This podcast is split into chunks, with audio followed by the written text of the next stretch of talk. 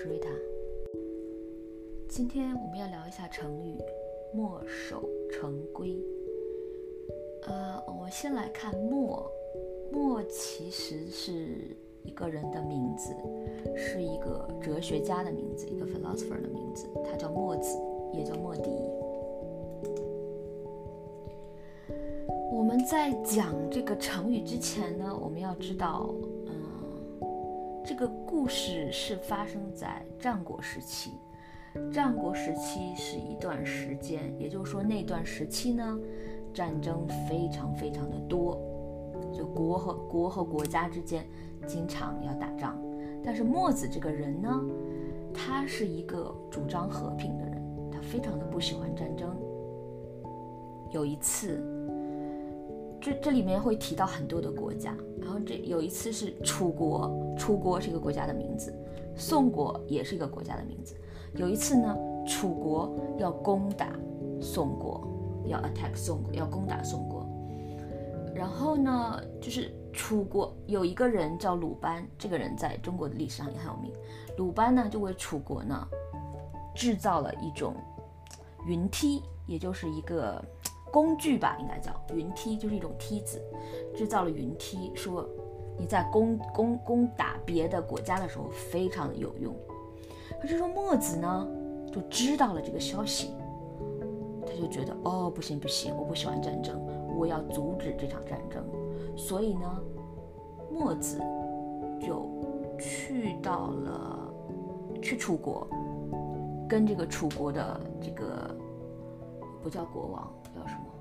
楚国的国王，就跟楚国的国王说：“哦，就是不可以打架，就是这个不要打仗，就不可以的。”然后呢，我想想啊，他走了，没说走了十天十夜，我不知道。而且他找到了这个制造云梯的人，找到了鲁班，一起去见楚王。然后墨子就跟楚王说。呃，你墨子跟楚王还有鲁班说，哦，你不要攻打宋国。那这个楚王就说，为什么呢？然后楚王就说，那我觉你不让我打仗，那么你叫攻打，攻打是 attack，守就是你要守，别人在攻打你的时候，你要守守住这个城。他说，那你就，但是我们就是制造了一个很厉害的武器，我们又很想试试这个武器。那楚王就说：“那我们就模拟一下哈，模拟一下，我想看看他这个新的武器的威力。”这个时候呢，鲁班就开始呃进攻，进攻墨子。墨子就说：“哎，那你来，呃，鲁班来进攻。”墨子说：“那我来守住，我来那个回击守住。”然后呢，鲁班用了非常多的方法去攻城，去攻打这个城。但是都被墨子挡住了，然后鲁班用了很多这个攻打攻城的这些器械，但是墨子呢，就是把这个城守护的非常好，守护就是保护这个城，就守护就是保护，守城呢保护的非常好，嗯，然后鲁班呢，就是鲁班很鲁班是一个性格很要强的人，他说，嗯，我有办法对付你，但是我不说。墨子说：“墨子说，我知道你要怎样对付我，但是我也不说。”楚王这个时候就非常的困惑，什么是困惑？困惑就是不明白的意思。楚王就说：“哎，你们到底在说什么啊？就是你们都不说是什么意思？”呃，墨子这个时候就说：“哦，鲁班是想杀了我。鲁班觉得，他如果杀了我。”就没有人来帮助宋国守城了。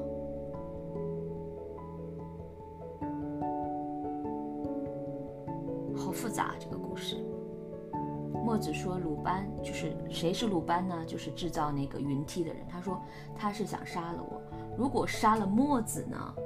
他们就觉得没有人帮助宋国，哪个是宋国？楚国要攻打宋国，没有帮助他们守这个保护这个城市了，城池了。